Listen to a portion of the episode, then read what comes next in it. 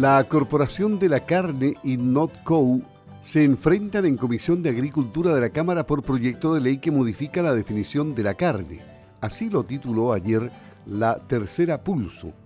En la Comisión de Agricultura, ayer, la organización pecuaria apuntó a que se está fomentando la producción de alimentos que no son carnes y que tratan de tomar un espacio en un sistema biológico completamente distinto.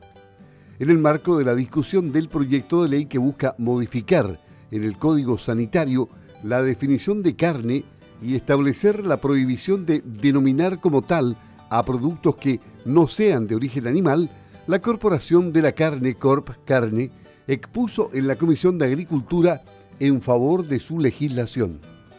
La moción, ingresada en el año 2019 por los diputados Harry Jürgensen, Miguel Mellado y Gastón Millenbrook, y los exdiputados Iván Flores, Fernando Mesa y Mario Venegas, indica que el reglamento sanitario de los alimentos establece que se entiende por carne la parte comestible de los músculos de los animales de abasto como bovinos, ovinos, porcinos, equinos, caprinos, camélidos y de otras especies aptas para el consumo humano. Así, el proyecto apunta a que la normativa no se está cumpliendo en la actualidad, lo que está generando gran perjuicio para la industria de producción de carne. Esto reafirmó el médico veterinario Emilio Martínez, vicepresidente de Corp Carne, quien expuso en la comisión de la Cámara Baja que la cadena ganadera nacional ha sufrido los efectos de una alta importación en el rubro, la disminución en la productividad en los predios y la baja en la rentabilidad de su negocio. Los agricultores siguen sustentados en sus campos. El fomento productivo ha comenzado a girar en otras direcciones que no son las esenciales para el mundo ganadero, señaló. Sobre esto, el representante de la Corporación de la Carne solicitó un plan de desarrollo sólido en favor de la industria, como lo es el proyecto en trámite, ya que aseguran que dentro de los factores que les ha afectado está la catalogación como carne de productos de origen vegetal y el marketing generado por las empresas productoras de estos.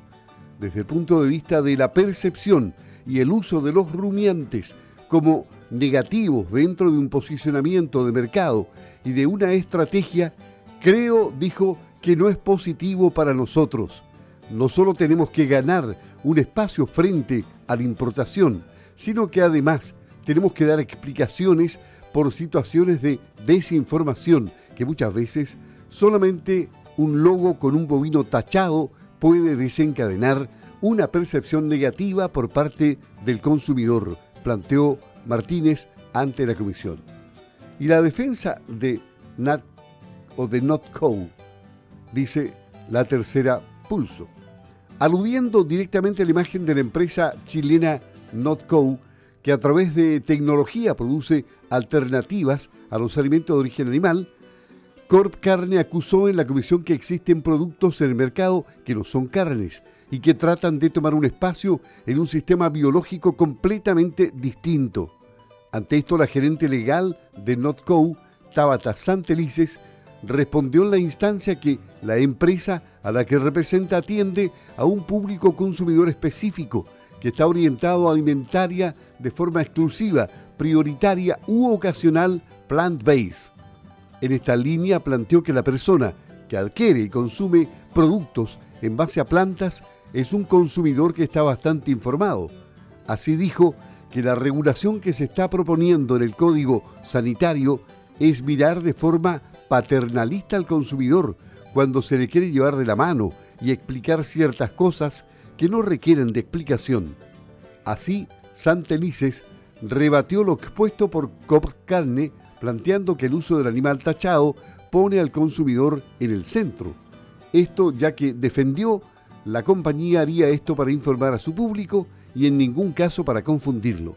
Además señaló que cada uno de los productos contiene el prefijo NOT en sus nombres y expresó que nuestra empresa, en particular, dijo, no queremos que el consumidor crea que está consumiendo carne, muy por el contrario, queremos que sepa que no lo está consumiendo. Por lo mismo, La representante de NotCo enfatizó en que las modificaciones a hacerse en la ley deben poner al consumidor en el medio y no así a la industria. La forma de proteger a la gente es establecer ciertos parámetros, pero al mismo tiempo no dejar que estos se transformen en paraguas que impidan una sana convivencia entre productos, afirmó la gerente de NotCo. Esto fue publicado por La Tercera Pulso. Y para conocer desde el ámbito legislativo vamos a la raíz de todo esto. El impulsor de este proyecto, el diputado Harry Jürgensen, está en la línea telefónica. ¿Cómo está, diputado? Muy buenos días. Hola, don Luis. Eh, buenos días. Muchas gracias por, la invitación de poder conversar con ustedes eh, sobre este proyecto. ¿Cuál fue el espíritu de la ley, del proyecto?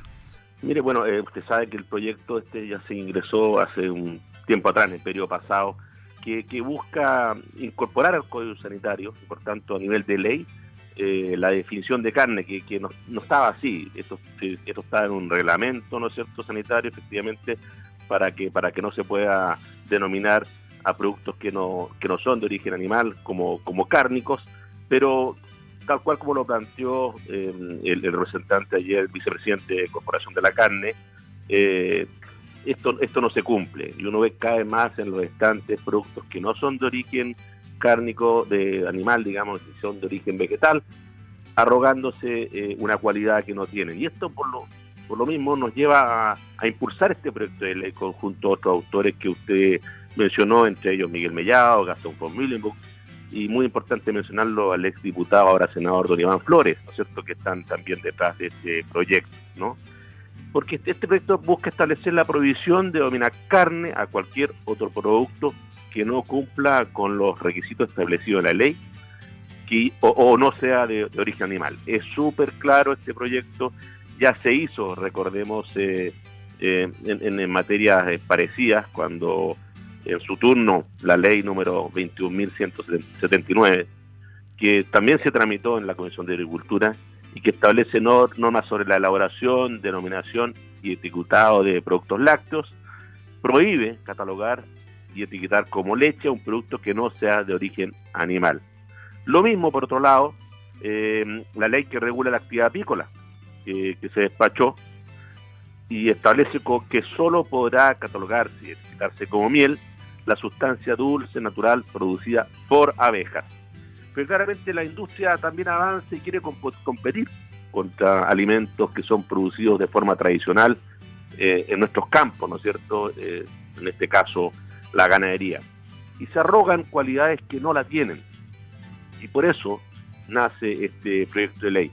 Pero yo, yendo un poco a lo que usted menciona al comienzo, con respecto al titular del pulso o la tercera el día de ayer, eh, que habla de una, de una confrontación entre Notco y la Corporación de la Carne. Yo la verdad eh, eh, no vi eso o no sé cómo le llegó esa información al periodista que, hizo la nota, porque no hubo ninguna confrontación. Corporación de la Carne expuso el por qué está a favor de este proyecto y de forma sólida y contundente. Y por eso también se produce una votación favorable que le dio la aprobación en general al proyecto.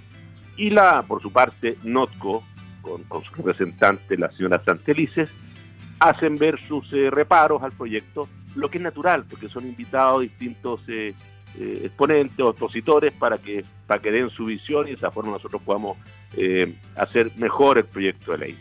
Pero no hubo ninguna confrontación, yo creo que quedó muy clara la, la posición que defendía la Corporación de la Carne en favor de la ganadería, actividad tradicional agrícola, que en el fondo es la que siempre tendría que tener presente la Comisión de Agricultura. Y siempre lo ha tenido presente, por eso le, mencioné los eh, proyectos similares con respecto a otros productos que se han tramitado con anterioridad.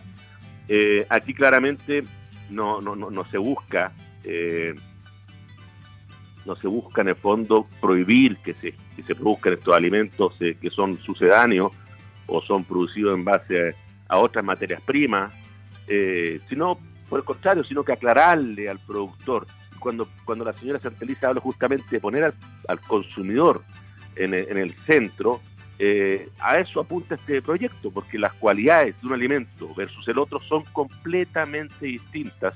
Y eso también lo dejó claro eh, unas exposiciones anteriores con, eh, con nutricionistas que fueron a participar a, la discusión, ¿no es cierto?, en que hablaban de los aminoácidos que, que están en la carne y que no están en, los, eh, en los productos o en estos sucedáneos vegetales, sino que tendría que consumir otros vegetales para poder igualar esa cualidad que, contiene la carne en, los aminoácidos esenciales que necesita la alimentación del ser humano.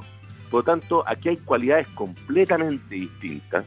Si bien se puede lograr mediante la industria y mediante muchos procesos una condición o una, una cualidad organoléptica similar, estamos hablando de dos alimentos completamente distintos. Ahora, el sector diputado siempre ha dicho que no se puede ganar una mascada del mercado denostando otro producto. Y la gerente pareciera que insiste en que sí lo pueden hacer eh, diciendo que eso no es carne. Eso ya es, decir que el otro producto no es bueno, que consuma este, que es mejor. Eso es lo que se ha hecho por parte de los eh, expositores que están en contra del proyecto, que le, en el fondo demonizan la producción ganadera, ¿no? Y, ese, y eso sabemos los que estamos eh, defendiendo y estamos eh, representando una zona agrícola, en especial ganadera, que no es así, que nosotros practicamos una ganadería sustentable, sostenible, eh, en defensa obviamente del cuidado del, eh, bienestar animal. Eso todo se deja de lado y, se, demoniza hablando de, poco menos de que nosotros, eh, o, la ganadería, estaría creando un daño medioambiental, de que no habría un, cuidado por el, por el bienestar animal, en fin.